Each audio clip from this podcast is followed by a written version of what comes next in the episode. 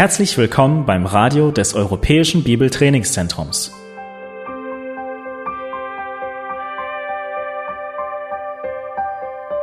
Unser Anliegen ist, dass der folgende Vortrag Sie zum Dienst für unseren Herrn Jesus Christus ermutigt.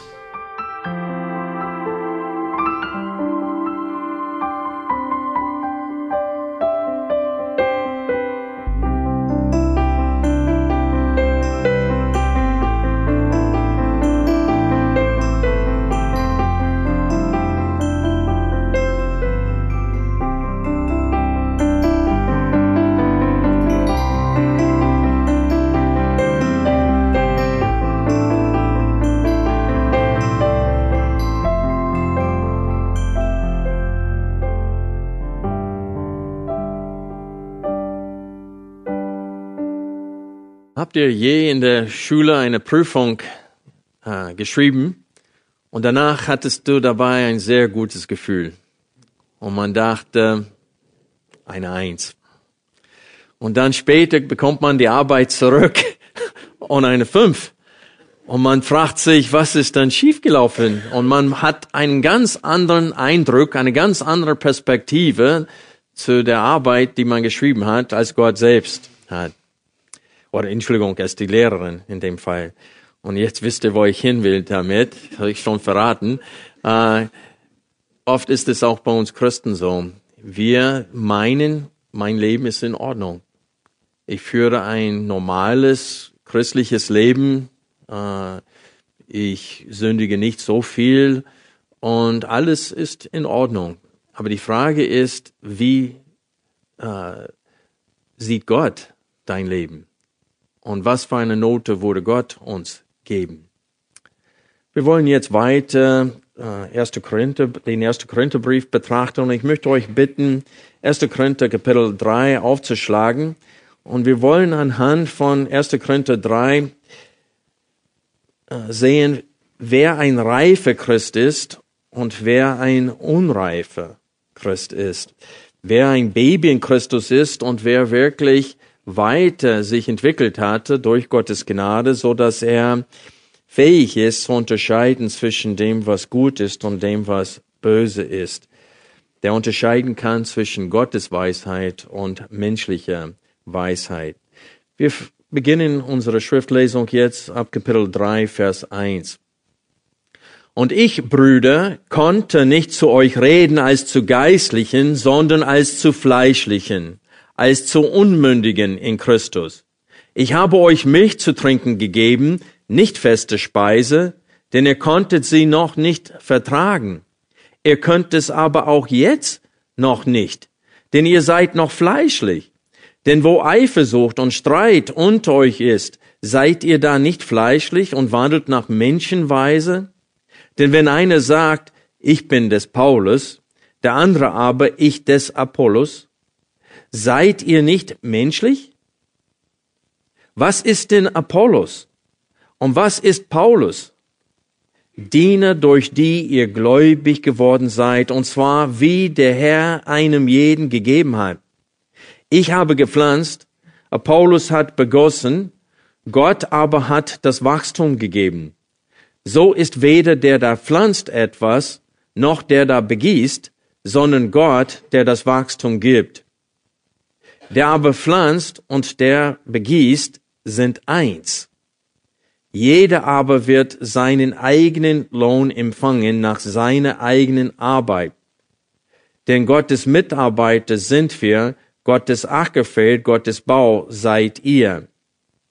Nach der Gnade Gottes, die mir gegeben ist, habe ich als ein weiser Baumeister den Grund gelegt, ein anderer aber baut darauf.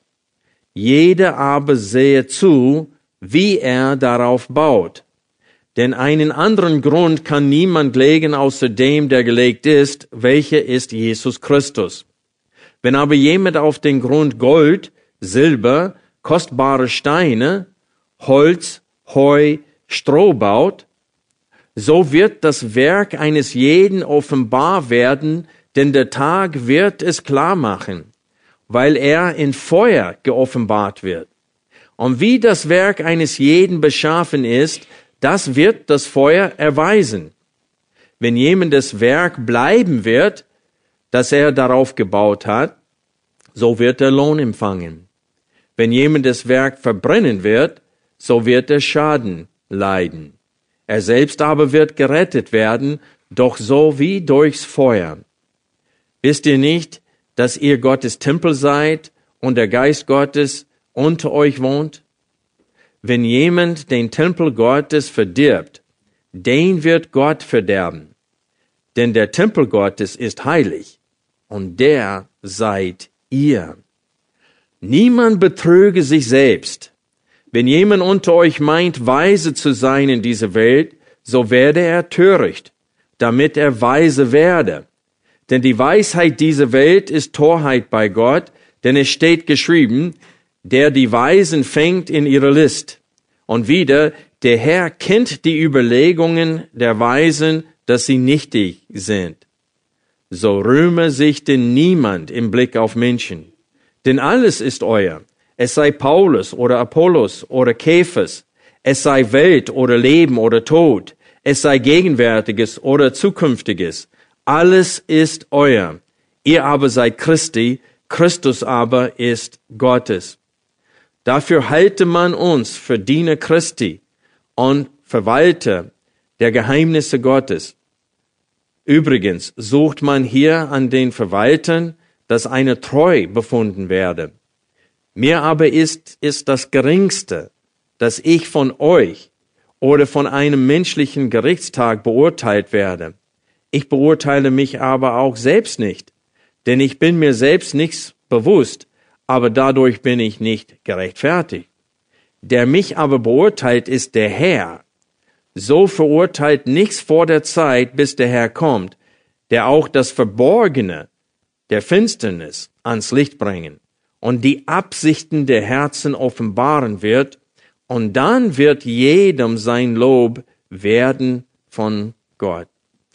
Und hier sehen wir ganz klar, dass Gott der einzige Richter ist. Der ist es, der die Menschenherzen kennt und er weiß, ob ein Mensch mit äh, Edelsachen baut oder mit Stroh, Heu und Holz. Und er ist es, der die Herzen richten wird.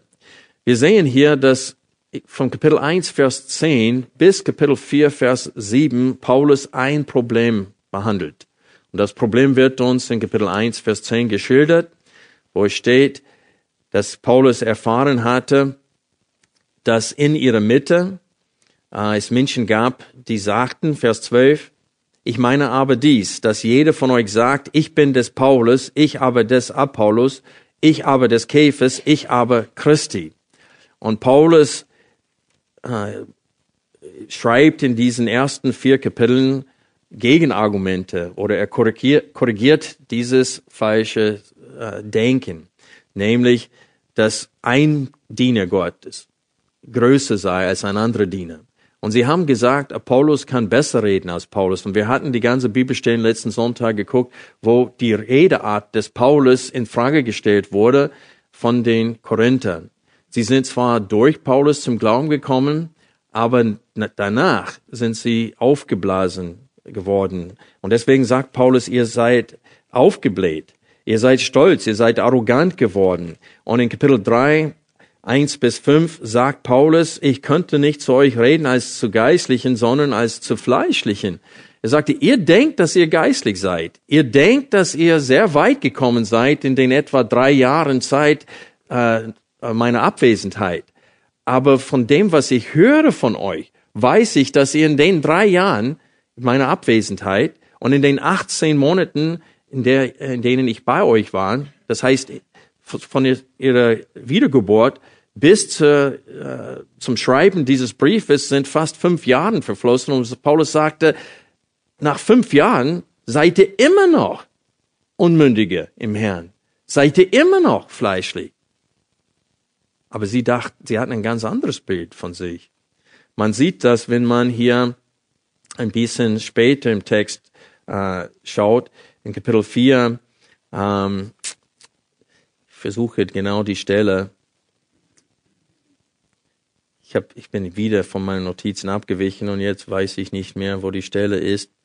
Aber in Vers 6, Kapitel 4, Vers 6 steht es, Dies aber, Brüder, habe ich auf mich und Apollos bezogen um euretwillen, damit ihr an uns lernt, nicht über das hinaus zu denken, was geschrieben ist, damit ihr euch nicht aufbläht für den einen gegen den anderen.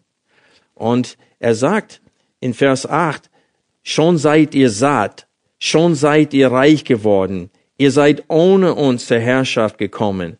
Oh, dass ihr doch wirklich zur Herrschaft gekommen wäret, damit auch wir mit euch herrschen konnten. Und so Paulus bezeichnet äh, die Christen in Korinth nicht allein als Fleischlichen, sondern auch als Unmündigen in Christus. Und mit diesem Begriff definiert er weiterhin das Problem, nämlich sie sind nicht gewachsen in ihrem Glauben. Sie sind wahrhaftig zum Glauben gekommen. Paulus sagt sogar in, äh, äh, in Vers, äh, welches ist das, wo er sagt, dass sie zwar gerettet werden, aber als solche, die durchs Feuer kommen. Das heißt, die werden äh, keinen Lohn haben vor Gott, aber sie werden gerettet und er nennt sie auch Brüdern hier. Und so hier geht es nicht darum, wer ist Christ und wer ist kein Christ. Hier geht es darum, wer ist reif und wer ist unmündig noch im Herrn. Wer ist gewachsen und wer ist stehen geblieben in seinem Wandel. Also Paulus will ihnen klar machen, dass ihr Selbstbild falsch ist. Sie meinen, dass sie sehr reif sind, weil sie inzwischen an Erkenntnis zugenommen haben. Aber wie Paulus in 1. Korinther 8, Vers 1 schrieb, die Erkenntnis bläht auf, die Liebe aber erbaut. Und so er sagte, ihr habt zwar an Erkenntnis zugenommen, aber nicht an der Liebe.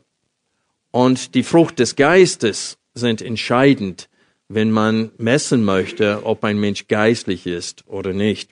Und so, wenn wir Kapitel 3 nochmal aufschlagen, Vers 2, sehen wir, dass Paulus ihnen nur Milch geben konnte, als er das erste Mal bei ihnen war. Wir lesen hier in Vers 2, ich habe euch Milch zu trinken gegeben, und er meint damit bei seiner ersten Aufenthalt da in den 18 Monaten laut Apostelgeschichte 18. Seht hier nicht feste Speise, denn ihr konntet sie noch nicht vertragen, das heißt damals. Und er sagte, und ihr könnt es aber auch jetzt noch nicht. Das heißt, fast fünf Jahre später könnt ihr es immer noch nicht. Und wenn wir diesen, diesen Text betrachten, es ist sehr leicht, einiges ist leicht zu verstehen, eine Sache ist etwas schwierig zu verstehen. Erstmal das, was leicht zu verstehen ist. Erstens diesen Unterschied zwischen Milch und festen Speisen. Äh, Paulus machte deutlich damit, dass sie, äh, wie gesagt, nicht gewachsen sind, dass sie wie Babys in Christus sind, dass sie nicht reif sind, auch wenn sie meinen, dass sie reif sind. Und so die Illustration, die hier verwendet wird, ist klar. Aber die Frage ist, welcher Teil von Gottes Wort ist Milch und welcher Teil von Gottes Wort ist feste Speise? Es ist eigentlich alles wichtig für uns, oder? Welchen Teil von der Bibel ist nur Milch und was ist feste Speise? Und das ist das, was schwierig ist zu verstehen anhand dieser Illustration von Paulus. Uns wird es vielleicht helfen, wenn wir Hebräer Kapitel 4 aufschlagen oder Kapitel 5 aufschlagen. Ab Kapitel 11 verwendet der Schreiber des Hebräerbriefes die gleiche Illustration und da definiert er, was er meint mit Milch. Und ich glaube, dass Paulus genau dasselbe meint hier in 1. Korinther 3.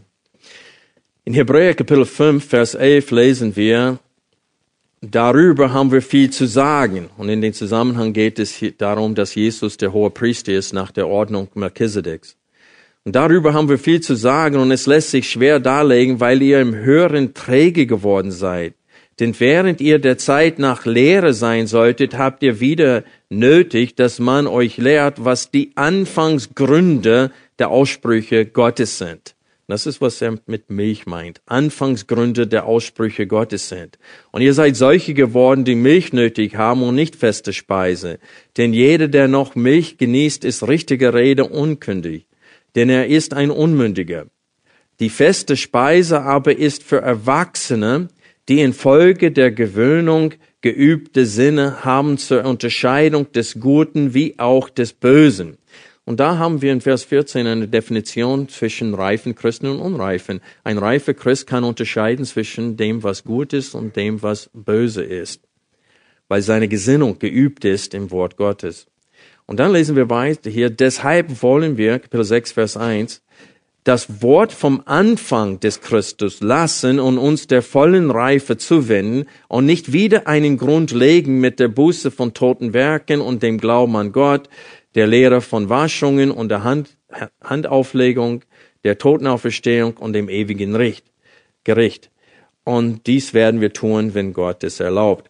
Und so, was der Schreiber des Hebräerbriefes sagt, ist, dass man könnte das ABC des christlichen Glaubens, nämlich, dass der, jeder Mensch ist ein Sünder und Gott ist heilig und deswegen haben wir ein Problem. Und dass ohne Glauben an Jesus Christus und ohne Buße kann kein Mensch mit Gott versöhnt werden. Das ist das ABC des christlichen Glaubens. Paulus nennt es das Wort vom Kreuz. Und das Wort vom Kreuz beinhaltet natürlich viel mehr als nur, dass Jesus äh, stellvertretend für uns gestorben ist. Es beinhaltet der Grund, warum er stellvertretend für uns sterben müsste. Es, es beinhaltet auch, wozu wir gerettet sind. Und es beinhaltet auch, was das Kreuz fordert von uns. Paulus sagte, dass er selbst gekreuzigt ist, dieser Welt gegenüber, dem Gesetz gegenüber und der, äh, des Fleisches, äh, dem Fleisch gegenüber. Und er sagte, von nun an lebt er für Christus, weil er mit Christus gestorben ist und auferstanden ist, um mit ihm zu leben. Und was Paulus und auch der Schreiber des Hebräerbriefes deutlich machen wollten, ist, wenn Christen nicht weitergehen und nur bei Johannes 3, Vers 16 bleiben und nicht verinnerlichen, was Gottes Gnade für sie bedeutet und nicht nachsinnen über die kostbaren Wahrheiten im Wort Gottes, dann bleiben sie stehen und sie werden nicht geistlich, auch wenn sie aufhören zu rauchen und anfangen, äh, eine Krawatte sonntags zu tragen. Es ist egal, wie viel sie sich anpassen an diese christliche Kultur, ihre eigene Ortsgemeinde. Sie sind trotzdem nicht geistlich.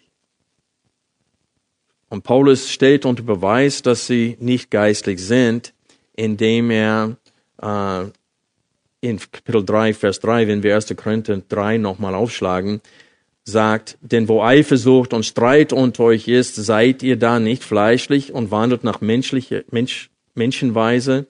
Denn wenn einer sagt, ich bin des Paulus, der andere aber ich des Apollos, seid ihr nicht menschlich? Das heißt, handelt ihr nicht nach menschlicher Weisheit? Also das ist genau das, was Paulus betonen möchte hier in diesem Text. Ihr seid immer noch nicht so weit, dass ihr die gesunde Lehre auf das eigene Leben anwenden könnt. Ihr könnt immer noch nicht unterscheiden zwischen dem, was geistlich ist und dem, was irdisch und fleischlich ist. Und der Beweis dafür ist es, dass ihr sagt, Paulus ist für mich ein besserer Evangelist. Ich bin durch ihn zum Glauben gekommen. Ich wurde durch ihn getauft. Also, das ist mein Guru im Christus. Und der andere sagte, nee, Apollos kann viel besser reden. Also Paulus sein Reden ist schwach. Wenn er unter uns ist, ist er wie eine Maus. Wenn er in seinen Briefen schreibt, ist er wie ein brüllender Löwe. Aber sein, sein Gegenwart ist unerträglich. Und so haben sie über Paulus geredet. Das lesen wir auch in, zweite, in dem zweiten Korintherbrief. Und so, sie haben Parteiungen in die Gemeinde hineingeführt. Deswegen in 1. Korinther 4 sagt Paulus in Vers 3, mir aber ist es das Geringste, das ist mir völlig egal, anders ausgedrückt, dass ich von euch oder von einem menschlichen Gerichtstag beurteilt werde. Es ist mir egal, was ihr denkt. Mir ist nur wichtig, was Gott denkt, sagt Paulus. Was ihr denkt, ist mir völlig egal. Was Gott denkt, das ist entscheidend für mich. Aber wie oft handeln wir nach Menschenweisheit und um Menschen zu gefallen? Wir tun das, was in, in den Augen von anderen Christen gut ist, auch wenn das nicht in Gottes Augen gut ist. Und wir passen uns an. Und wir sind eher wie ein Chameleon als wie ein Christ. Und es ist leider so, dass nicht alle Maßstäbe in manchen Ortsgemeinden äh, biblisch sind. Und wir müssen, es muss für uns an der ersten Stelle absolut wichtig, was denkt Gott von mir? Wie sieht Gott mein Leben? Wie beurteilt Gott, wie ich wandle? Wir müssen begreifen, wie ungeistlich das Verhalten dieser Gemeinde war. Und das ist, ich will kurz etwas ansprechen. In den meisten Gemeinden in Deutschland wird überhaupt keine Gemeindezucht praktiziert, so dass Menschen, wenn sie nicht Buße für ihre Sünden tun, tatsächlich ausgeschlossen werden aus der Versammlung. Aber wenn es geschieht, für welche Sünde wird es getan? Allein wegen Unzucht. Wenn einer fremd geht oder die Ehe bricht, vielleicht in solchen Fällen würden sie es wagen, Gemeindezucht zu praktizieren. Aber in der Schrift steht, deswegen Verleumdung sollten wir es tun. Wegen Geldliebe, was Götzendienst ist, sollten wir es tun. Und Gott hat ganz andere Maßstäbe und man sieht, wenn man äh, Offenbarung Kapitel 2 und Kapitel 3 liest, welche, äh, welche Beurteilung Jesus selbst gegeben hat für die sieben Gemeinden in Asien. Und bei manchen Gemeinden hat er gesagt, das macht ihr richtig, das macht ihr richtig, aber das habe ich gegen euch. Dass ihr das in eurer Mitte erduldet. Und er sagte, entfernt diese Leute aus eurer Mitte. Und Jesus forderte das als Haupt der Gemeinde. Und wir sehen, wenn wir weiter hier lesen in Kapitel 5, dass auch das ein Problem in der Gemeinde war. In Kapitel 5, Vers 1 sagt Paul, schrieb Paulus, überhaupt hört man, dass Unzucht unter euch ist, und zwar eine solche Unzucht, die selbst unter den Nationen nicht stattfindet, dass einer seines Vaters Frau hat und ihr seid aufgeblasen. Und dann zum Schluss äh, in Kapitel 5 sagt er, nicht nur Unzüchtige, sondern Habsüchtige oder, oder äh, Lästerer oder Trunkenbold oder ein Räuber sollten wir nicht mal mit denen essen, wenn sie behaupten, Christ zu sein.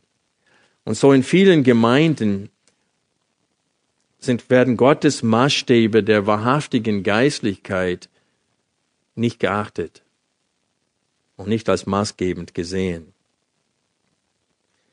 Aber Paulus schreibt fast vier Kapitel hier, um das Problem des Prallens mit Menschen anzusprechen. Und wir würden das normalerweise heutzutage verniedlichen. Wir würden sagen, wenn einer sagt, ach, ich finde so und so ein viel besserer Prediger als so und so. Wir würden das verniedlichen oder gar nicht als schlecht sehen. Aber das ist genau das, was hier los ist. Und Paulus schreibt vier Kapitel über dieses Thema, weil es so grausam in seinen Augen war. Sie haben Spaltung im Leib Jesu Christi hineingeführt. Deswegen. Und so das, was wir als ganz gering sehen, sieht Gott als ganz gefährlich für den Bau des Leibes Jesu Christi. In Vers 5 leitet Paulus über, das heißt in 1. Korinther 3, Vers 5, leitet Paulus über zu seinem Hauptargument in diesem Abschnitt, nämlich Evangelisten sind nur Werkzeuge Gottes. Punkt. In diesem Abschnitt stellt Paulus zwei Wahrheiten heraus, das heißt ab Kapitel 3, Vers 6 bis Vers 9. Und in, dies, in diesem Versen st äh, stellt Paulus zwei Hauptwahrheiten dar. Erstens, Paulus und Apollos sind nur Diener, durch die die Korinther zum Glauben gekommen sind. Seht ihr das in Vers 9? Denn Gottes Mitarbeiter sind wir, Gottes Ackerfeld, Gottes Bau seid ihr. Und in Vers 5 lesen wir, was ist denn Apollos und was ist Paulus? Diener, durch die ihr gläubig geworden seid, und zwar wie der Herr einem jeden gegeben hat. Also Paulus betont hier als allererstes, dass sie nicht durch die Zunge von Petrus oder Apollos oder, oder Paulus selbst zum Glauben gekommen sind, sondern durch die Auserwählung und Berufung Gottes. Das hat er sehr stark in Kapitel 1 betont. Und er führt fort hier als Beweisführung, um zu sagen, dass Gott ganz souverän in der Rettung von Menschen handelt. Deswegen ist das absolut sinnlos, mit Menschen zu prallen und zu sagen, dass dieser Mensch ein besserer Evangelist ist. Deshalb sollte er an diesem Sonntag predigen, wo viele Ungläubige da sein sind. Gott kann der, der schlechter predigt, gebrauchen, um genauso viele Menschen zum Glauben zu führen. Und das ist das falsche Denken in der jetzigen Zeit. Das zweite, die zweite Wahrheit, die Paulus hervorhebt, ist nämlich, Gott ist derjenige, der ihre Errettung bewirkt hat. Paulus hat gesät, Apollos begossen, aber Gott hat bewirkt, dass daraus Leben entstanden ist. Vers 9 fasst beide Punkte gut zusammen. Denn wir sind Gottes Mitarbeiter, ihr seid Gottes Ackerfeld und Gottes Bau. Das heißt, ihr seid das Ergebnis des Handelns Gottes. Paulus verwendet zwei Sinnbilder hier, um deutlich zu machen, dass Gottes Rolle in der Rettung seiner Auserwählten entscheidend ist. Nicht unsere Rolle, sondern seine Rolle. Wir Menschen sind nur seine Diener, durch die er seinen ewigen Ratschluss verwirklicht. Und das erste Sinnbild ist der Ackerbau. Und das haben wir in Kapitel 3, 6 bis 9. Eine pflanzt, ein anderer schenkt Wasser, aber Gott ist derjenige, der das Wachstum bewirkt.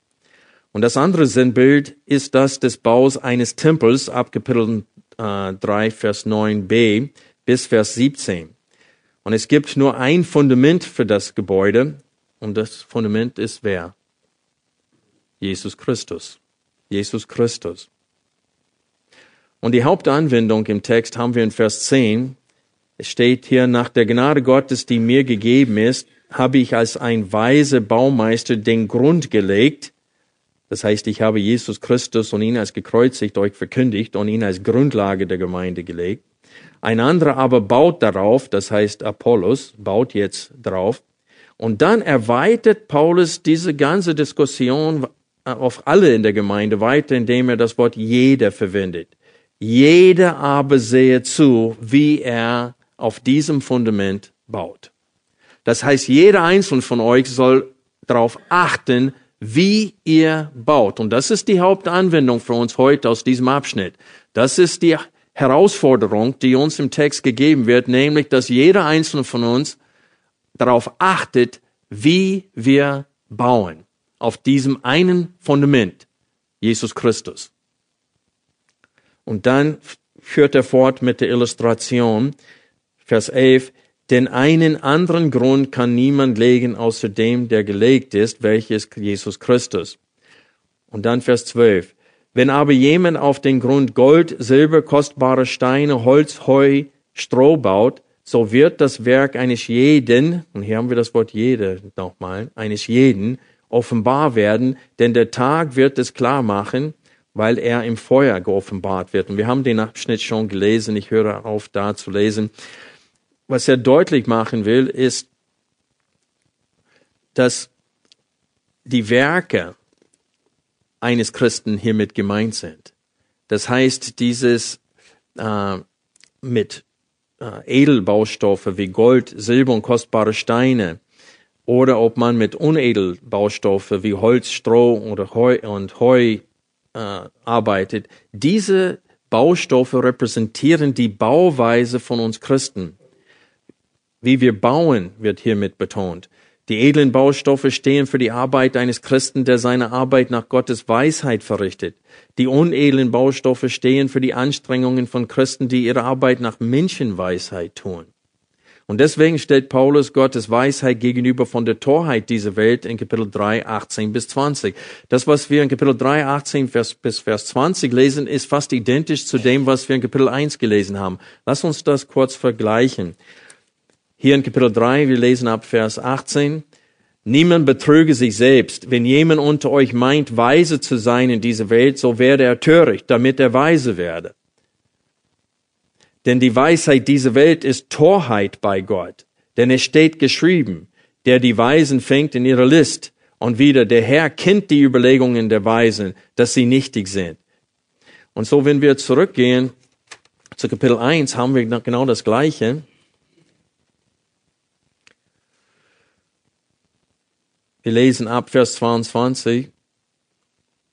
Und weil den Juden Zeichen fordern und Griechen Weisheit suchen, predigen wir Christus als gekreuzigt, den Juden ein Ärgernis und den Nationen eine Torheit, den Berufenen selbst aber, Juden wie Griechen, Christus Gottes Kraft und Gottes Weisheit.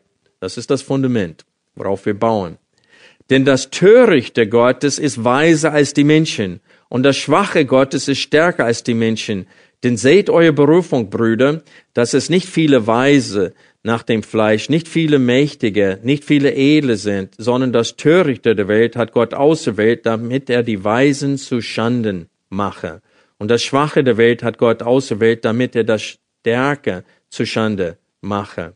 Und so wir lesen hier, es war eigentlich in den Versen davor, was ich betonen wollte, ab Vers 18.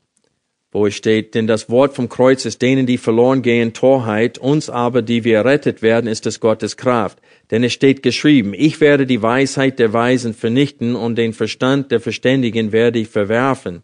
Wo ist ein Weise, wo ein Schriftgelehrten, wo ein Wortstreiter dieses Zeitalters? Hat nicht Gott die Weisheit der Welt zur Torheit gemacht? Und so wir sehen hier, dass Paulus führt fort mit demselben Argument. Das heißt, er wiederholt sich hier in Kapitel 3, wenn er zitiert nochmal aus dem Alten Testament, um zu beweisen, dass Gott hat es vor, an dem Tag seines Gerichts die Weisheit dieser Welt als Torheit darzustellen. Und er wird diese Menschen zurechtweisen und die, die nicht an Jesus Christus gläubig geworden sind, werden für alle Ewigkeit gepeinigt in dem Feuersee. Als Gericht, als gerechter Gericht für ihre Ablehnung Gottes. Wenn wir unsere Werke aus Holz, Streu und Heu äh, verrichten, dann bleibt für uns kein Lohn übrig. Das ist leicht zu verstehen hier. Weil was haben Holz, Streu und Heu gemeinsam, Stroh und Heu gemeinsam? Sie verbrennen. Und wenn unsere Werke mit Feuer geprüft werden, alles was aus Holz, alles was aus Stroh, alles, was aus Heu gemacht wurde, wird nicht überleben. Aber wenn man mit Gold und Silber und mit kostbaren Steinen baut, das überlebt das Feuer. Und dann hat man eine Belohnung. Das ist eine ganz einfache Illustration, die Paulus hier verwendet von dem Bau. Und es ist eindeutig, was er damit meint. Und so das Problem mit Menschen ist menschliche Weisheit, sagt Paulus. Das hat er in Kapitel 1 gesagt, das sagt er nochmal hier in Kapitel 3. Das ist eine irdische, sinnliche, menschliche Weisheit mit Menschen zu prallen, denn Menschen denken ganz anders als Gott. Und ich habe euch damals die Illustration gegeben, wie ich zum Glauben gekommen bin. Ich war mit 18 Jahren beim Militär und ein Mann kam auf mich zu und ich habe schlechte Worte verwendet und dann fing er an, mit mir zu reden und er hat gestottert. Und er hat gesagt, weißt du, du, du musst nicht so reden. Und hat seine Bibel aufgeschlagen und fing an, mit mir über Gott zu reden und ich wollte mich verkriechen. Ich war so überführt. Und so, der, das Werkzeug ist nicht entscheidend. Natürlich muss das Werkzeug kein Irrlehrer sein, der Frieden, Frieden verkündigt, wo es doch keinen Frieden gibt. Wir reden von Menschen, die tatsächlich wiedergeboren sind und tatsächlich im Dienst Gottes stehen und tatsächlich das Wort so weiter verkünden, so gut wie es, sie es tun können. Aber das, was ich sagen will, ist, das Werkzeug ist nicht entscheidend. Wie Martin Luther gesagt hat, Gott ist in der Lage, einen geraden Schlag zu geben durch einen krummen Stock. Und wir sind alle irgendwie noch krumm. Und Gott gebraucht uns. Er gebraucht ganz einfache Menschen, um sein Werk äh, voranzutreiben. Denn wir sind sein Ackerbau, wir sind sein Bau, wir sind sein Werk. Er hat einen ewigen Ratschluss und er ist dabei, seine Auserwählten, die er vor Gründung der Welt auserwählt hat, zum Glauben zu führen.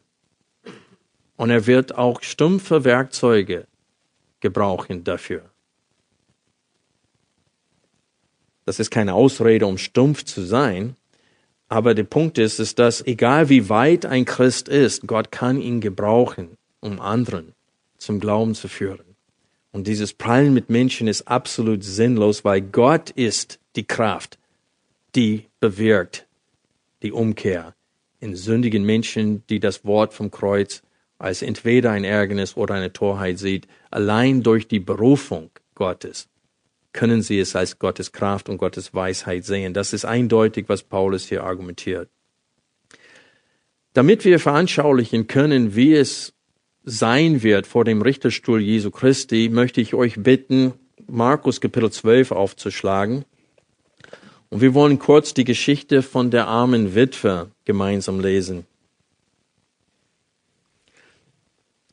In Markus Kapitel 12 ich lese vor ab Vers 38, weil wir haben hier eine Gegenüberstellung zwischen den Pharisäern und Schriftgelehrten, die sogar die Häuser der Witwen geschlungen haben, und dann diese armen Witwe. Jesus redet und er sprach zu seiner Lehrer, hütet euch vor den Schriftgelehrten, die in langen Gewändern einhergehen wollen und die äh, Begrüßungen auf den Märkten und die ersten Sitze in den Synagogen und die ersten Plätze bei den Gastmälern lieben, die die Häuser der Witwe verschlingen und zum Schein lange Gebete halten. Sie werden ein schweres Gericht empfangen. Und er setzte sich dem Schatzkasten gegenüber und sah, wie die Volksmenge Geld in den Schatzkasten einlegten. Und viele Reiche legten viel ein. Und ein armer Witwer kam und legte zwei Schärflein ein. Das ist ein Cent. Und er rief seine Jünger herbei und sprach zu ihnen, Wahrlich, ich sage euch, diese arme Witwe hat mehr eingelegt als alle, die in den Schatzkasten eingelegt haben. Denn alle haben von ihrem Überfluss eingelegt. Diese aber hat aus ihrem Mangel alles, was sie hatte, eingelegt, ihren ganzen Lebensunterhalt. Und hier sehen wir, dass Gott ganz anders beurteilt als wir Menschen. Wir Menschen denken, wenn wir ein Gemeindebauprojekt haben, wenn einer äh, 100.000 Euro spendet dafür, wir denken, wow, das den wollen wir die Hand schütteln. Der soll möglichst auch Mitglied und äh, unseres Vorhaben weiterhin finanziell unterstützen. Aber Gott sieht das ganz anders. Wenn ein ganz armer Mensch so viel gibt, wie er es nur kann, das ist viel mehr in Gottes Augen als der, der 100.000 Euro gegeben hat. Und so ist es auch mit den Leistungen auf der Kanzel oder im Gemeindebau allgemein. Es gibt Menschen, die glänzen. Die sind einfach begabt. Sie können gut reden, sie können gut auftreten, sie haben keinen Menschenfurcht. Äh, sie, wie Schauspieler können sie äh, ohne zu zittern auftreten. Es gelingt ihnen, vor Menschen zu stehen und zu reden. Es gibt anderen, die ganz ihre persönliche Not haben. Wir haben das öfters bei den Zeugnissen von den äh, äh, vor der Taufe.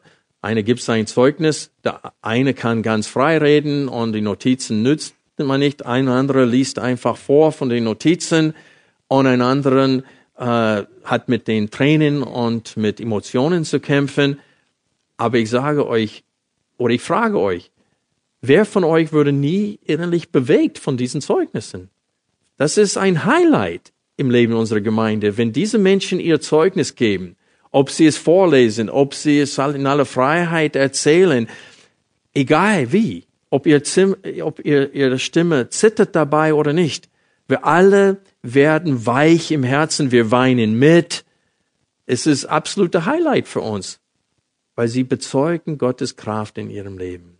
Und die Worte erreichen unsere Herzen, nicht ihre Redeart. Und das ist das, was Paulus uns hier sagen will. Gott beurteilt nach ganz anderen Maßstäben. Er schaut auf das Herz, wir schauen auf das Äußerliche. Ich weiß noch in meiner Heimatgemeinde, die haben, in Amerika ist es üblich, dass ein, mindestens ein Pastor eingestellt wird und finanziell vollzeitig unterstützt wird, um dann der Gemeinde am Wort zu dienen. Und er predigt in der Regel jeden Sonntag. Und ich weiß einmal, als wir als Gemeindeleitung, als Ältesten äh, uns versammelt hatten, eine von den Ältesten sagte, als wir, als der Vorschlag da war, dass jemand anders an einem gewissen Abend predigt, der sagte nein. Und er sagte auf Englisch, we want our first string quarterback in there. Now, Quarterback ist der Hauptspieler beim Fu amerikanischen Football. Der ist es, der den Ball bekommt und der wird am meisten auch bezahlt in der Mannschaft normalerweise. Und er sagte, wir wollen nicht der, der auf der Bank sitzt, der, der die zweite Wahl haben, sondern die erste Wahl auf der Kanzel haben. Und er hat diese Illustration verwendet, weil er früher auch Quarterback war. Und er sagte, nee, wir wollen den Besten auf der Kanzel haben, nicht den Schlechtesten. Aber das offenbart ein ganz falsches Denken. Wie oft wird Gott nicht gerade durch einen, der seine erste Predigt hält und mit Furcht und Zittern und er betete die ganze Nacht durch, weil er so viel Angst hat und er tritt auf und dann Gott in seiner Gnade schenkt ihm so viel Kraft und befähigt ihn zu predigen. Ich weiß noch, als ich das erste Mal in, in eine große Gemeinde auftreten müsste, und das war gerade eine Beerdigung von einem Diakon und der Pastor hatte Krebs und war am Sterben. Der andere Älteste war auf einer Dienstreise und plötzlich war ich dran. Völlig unerwartet. Und ich weiß noch, ich saß da und ich habe nur gesagt, okay, nur noch zwei Lieder und dann bin ich dran. Ach, nur noch ein Lied, dann bin ich dran. Gott, das kann ich nicht. Gott, hilf mir. Und ich bin aufgestanden und meine Beine waren wie Blei. Und ich musste mir regelrecht sagen, linke Fuß, rechter Fuß, linke Fuß, rechter Fuß. Und ich hatte Angst, das waren so drei, vier Stufen. Ich habe gedacht, ich werde stolpern. Ich dachte, weil ich so schwach war und ich war so mitgenommen, das war alles Menschenfurcht, nichts anderes. Aber ich habe auch Gott gesagt, ich weiß, dass es Menschenfurcht ist, aber sie ist trotzdem da. Und als ich auf die Kanzel ging und stand auf der Kanzel, Gottes Frieden ist über mich gefallen, wie selten seitdem. Und ich konnte in der Kraft Gottes predigen, wie ich noch nie gepredigt habe. Und nachher kamen Leute auf mich zu, die Frau von, der, von dem Ältesten, der auf deiner Dienstreise war, er heißt äh, Frank, sie hat mir gesagt, Tim, ich bin so froh, dass Frank nicht hier war. Was sie damit meint, ist, du hättest nicht gepredigt, wenn er hier gewesen wäre. Aber Gott hat vorgesehen, dass ich an dem Tag predigen sollte. Und so ist es wichtig für uns zu verstehen, Gott hat errichtet nach ganz anderen Maßstäben und er verwendet Menschen, die nicht gut reden können, um Weisheit zu vermitteln, um Menschenherzen zu ändern. Und das ist wichtig für uns zum Herzen zu nehmen.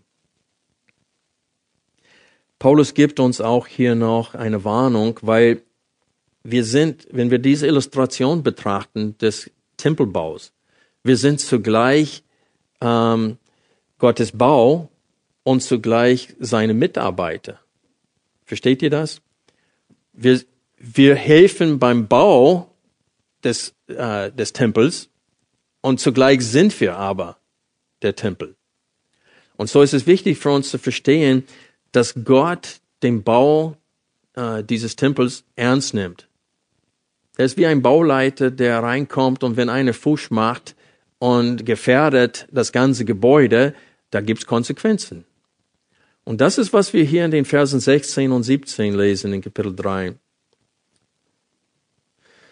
Hier steht es, wisst ihr nicht, dass ihr Gottes Tempel seid und der Geist Gottes und anstatt in ist besser das Wort unter, dass der Geist Gottes unter euch wohnt. Wenn jemand den Tempel Gottes verdirbt, den wird Gott verderben. Denn der Tempel Gottes ist heilig und der seid ihr. Und dieser Vers wurde so oft in der Kirchengeschichte falsch verwendet, um zu sagen, wenn einer Selbstmord begeht, dann äh, kommt er in das Reich Gottes nicht hinein. Aber hier geht es um Mehrzahl der Tempel seid ihr. Das heißt, wir sind der Tempel. Und wenn einer diesen Tempel, das heißt in diesem Fall die Ortsgemeinde, angreift und versucht, diese Gemeinde zu verderben, indem sie Parteiungen hineinbringen, indem sie Ärger verursachen, indem sie Sünde in die Gemeinde hineinführen, dann wirkt er gegen Gott, der dabei ist, den Tempel zu bauen. Und Gott sagt, ich werde das nicht erdulden. Wer meinen Tempel, wer die Gemeinde versucht zu Gründe zu reißen, zu, zu niederzureißen, während ich versuche, es aufzubauen, dann wird es Konsequenzen geben. Und wenn wir denk, bedenken, was war die Strafe, wenn einer den Tempel im, im Alten Testament, äh, wie sagt man das auf Deutsch, verunheiligt hatte oder verunreinigt hatte? Es war eine Todesstrafe. Es gab, und wir haben diese Schilder gefunden übrigens, äh, Archäologen haben sie entdeckt, und es steht auf Latein und auch auf Griechisch eine Warnung für Fremden, für Heiden. Die dürften nur so weit gehen im Tempel bis zu einer gewissen Mauer und dann stand auf diesen beiden Schildern, jeder Fremde, der weitergeht, hat sich selbst zu verdanken für seinen Tod, der sofort stattfinden wird. weil Heiden dürften nicht komplett in den Tempel hineingehen. Die, nur bis zur Hof der Heiden und nicht weiter. Und wenn wir diesen Text betrachten, Paulus redet zum Gläubigen. Und er sagt hiermit, seht zu, wie ihr baut auf, diesen, auf diesem einen Fundament, Jesus Christus. Denn wenn ihr so baut, dass ihr äh, versucht, das zu verderben, dann wird Gott euch verderben. Und wenn wir Kapitel 15 aufschlagen, oder Entschuldigung, Kapitel 11, dann sehen wir genau, was Paulus hiermit meint. Es ist eine Züchtigung zum Tode. In 1. Korinther 11, Paulus sagt ihnen, in einer gewissen Sache kann, sie nicht, kann er sie nicht loben. Wir lesen ab Vers 17. Wenn ich aber Folgendes vorschreibe, so lobe ich nicht, dass ihr nicht zum Besseren, sondern zum Schlechteren zusammenkommt. Das heißt, euer Zusammenkommen baut nicht auf, sondern im Gegenteil, es dient zum Schlechteren. Denn erstens höre ich, dass wenn ich ihr in der Gemeinde zusammenkommt, Spaltungen unter euch sind.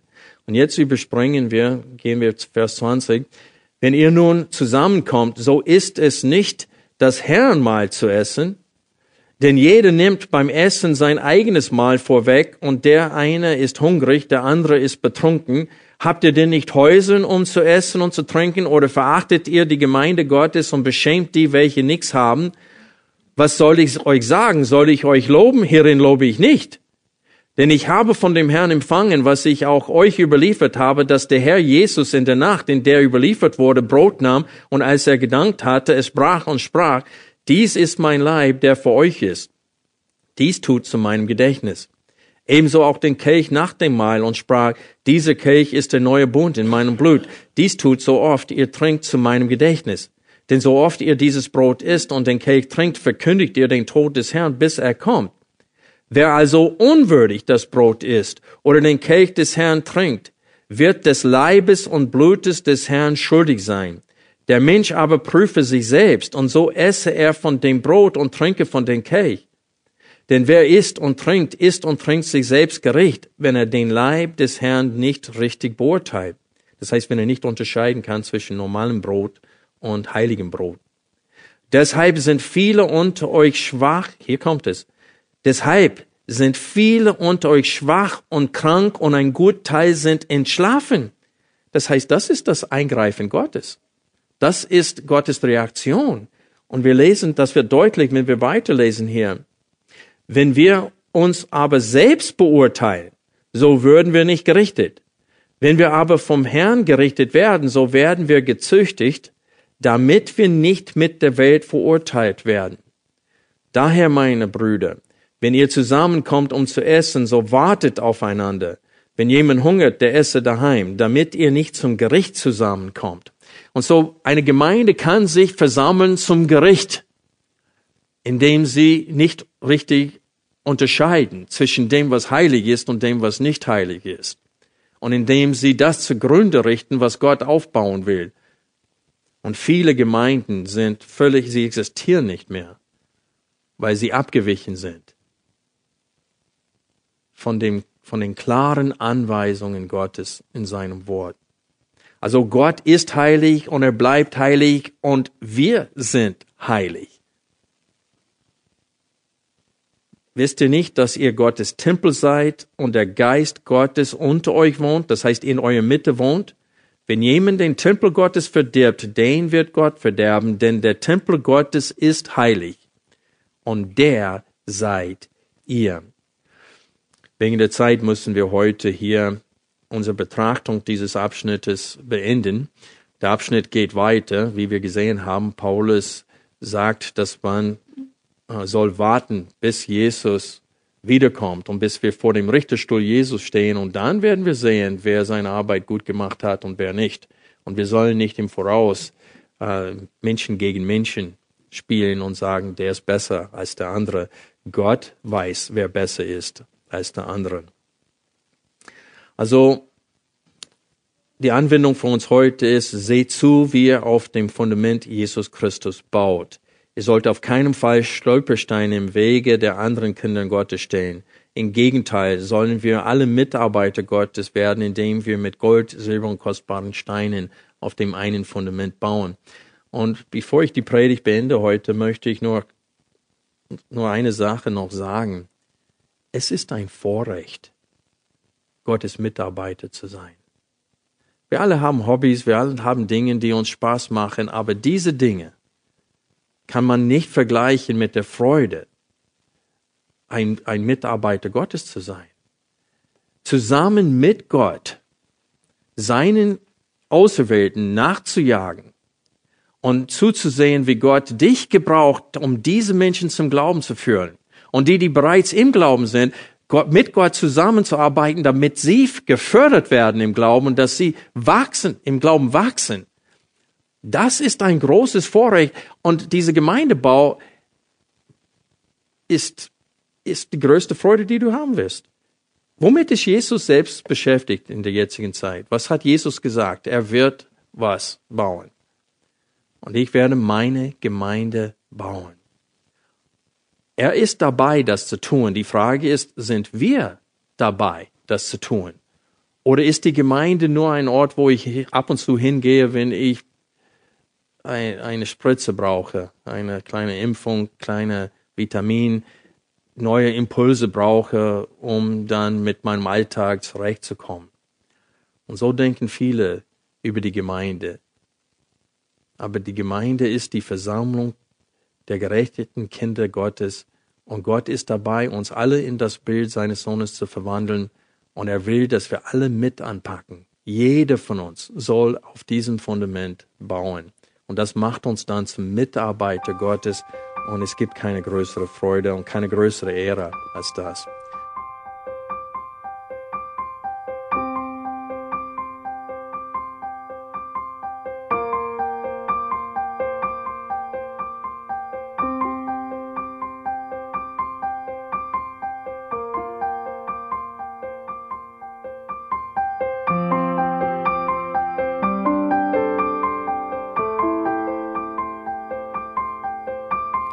Alle Vorträge unseres Programms, Bücher, DVDs und vieles mehr können Sie bei uns unter www.shop.ebtc.org erhalten.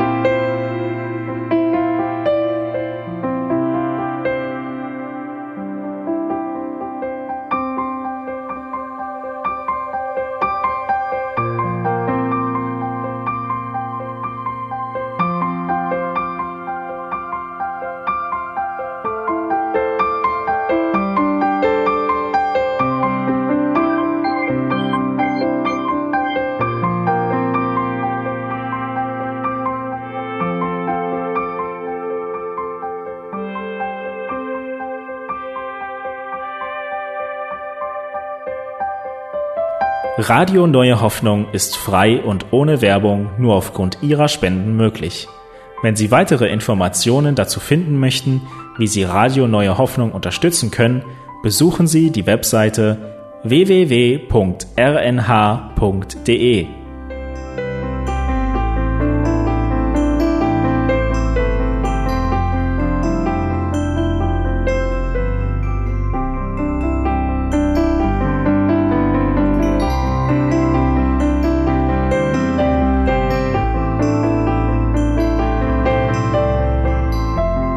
Sendezeiten des EBTCs sind Montag, Mittwoch, Freitag und Samstag jeweils von 10 bis 11 Uhr.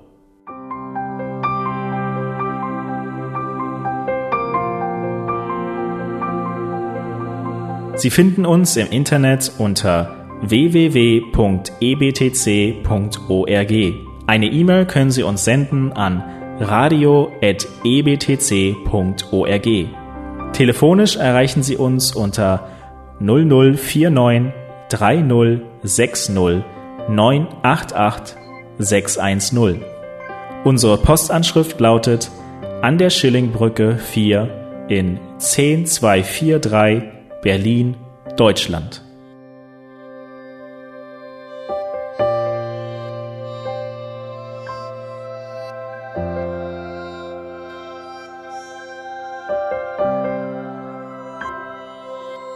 Auf Wiederhören und bis zum nächsten Mal beim EBTC Radio.